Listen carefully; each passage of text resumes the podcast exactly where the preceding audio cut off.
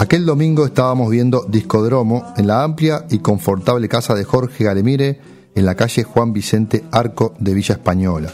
Súbitamente se derrumbaron todas las categorías, empalidecieron todas las etiquetas y se quebraron todos los rótulos. Aquello era beat, sí, y era candombe también, y era balada en español, pero también muchas otras cosas verdaderamente indescifrables. Distinto a todo, inquietante e inaugural. Ahí estaba el quinto, el quinto conjunto, que muy poco, muy poco después sería nombrado simplemente y a secas como el quinto. Pelos largos, guitarras eléctricas del más puro beat, pero también otras zonas vocales, instrumentales, compositivas y arreglísticas, de una factura excepcionalmente bella y fantásticamente experimental. A pesar del habitual programa en vivo, la cámara mostraba una filmación hecha en exteriores absolutamente increíble cinco tipos de rompevientos negros con sus guitarras y sus tambores cantando temas en los Juegos del Parque Rodot. Así eh, comienza uno de los capítulos de este libro de Eduardo Rivero llamado Memorias en mí, que tiene ya unos años editado, pero como ustedes saben tenemos una columna donde hablamos justamente de libros clásicos y vaya si este trabajo de Eduardo Rivero es un clásico que cruza justamente literatura con música y además con un componente cultural, sobre todo de la movida de los 60, los 70 y hasta los 80, más que importante. Dice Mauricio Ubal en la contratapa de este Memorias en mí, que fue eh, editado por Linardi Rizzo allá por los 90. Aquí no hay reconstrucción de ambiente ni intención musicóloga. Es Rivero con la Polaroid del alma, confesándose, rescatando a través suyo partituras sumergidas, segundos que tienen 25 años o apenas un par de semanas. Y el periodista Mauricio Almada comenta justamente a propósito de este libro de Eduardo Rivero. Con elefantiásica memoria y exquisita sensibilidad, Rivero recompuso esa época de pioneros desde una perspectiva privilegiada, como espectador y como protagonista. Realmente Eduardo Rivero tuvo contacto con aquella movida de los 60 y los 70, fue amigo personal de Jaime Ross. Por ejemplo, se cuenta en este libro que la primera eh, letra que compuso Jaime Ross y que se animó a mostrarla justamente la cantó Eduardo Rivero, cuando por supuesto Jaime Ross no era el Jaime Ross actual, eran sus comienzos musicales y una gran timidez le impedía justamente cantar lo que había escrito y prefirió ceder el centro de la escena Eduardo Rivero.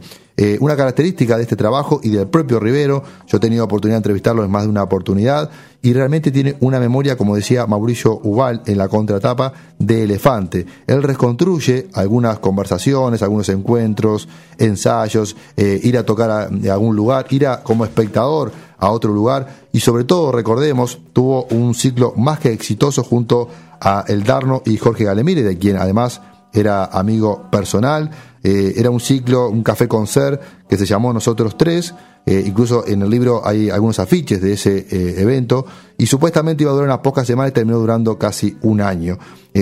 fue primero una primera versión en 1976 y otra nueva versión renovada con el mismo afiche en 1993. Realmente la memoria para reconstruir esos momentos musicales, culturales, se hablaba de cine, se hablaba de política, se hablaba por supuesto que de libros y obviamente más que nada de música. Eduardo Rivero, protagonista de esos momentos, testigo privilegiado, a través de su prodigiosa memoria, lo vuelca en este libro que reiteramos para nosotros es un clásico de la literatura nacional, a quien que le gusta la historia, la música, el cine, la literatura y por supuesto eh, el entorno político donde se movía esa juventud soñadora de los 60 y los 70, es más que recomendable esta lectura, Memorias en mí, de Eduardo Rivero, que cuenta al principio, como modo de, introducción y casi como pidiendo permiso, dice Eduardo Rivero en este prólogo, el libro es del año 2001, y dice, eh, a modo de aclaración.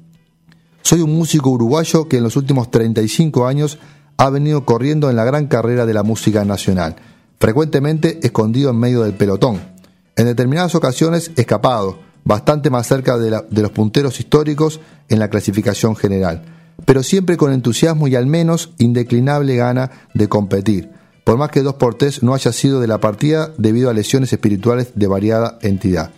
Si el lector busca en estas páginas una historia sistemática de la música popular uruguaya, por cierto, no la encontrará. No ha sido el propósito cubrir todas las épocas, todos los nombres y todas las escuelas. Es, por el contrario, una suerte de álbum de fotografías, con instantáneas religiosamente personales, tomadas con la lente de la cámara apoyada en el ojo de la cerradura de mi puerta. Por ello, estas tomas reflejan apenas uno de los enfoques posibles. Hay otros tantos como participantes en esta apasionante historia.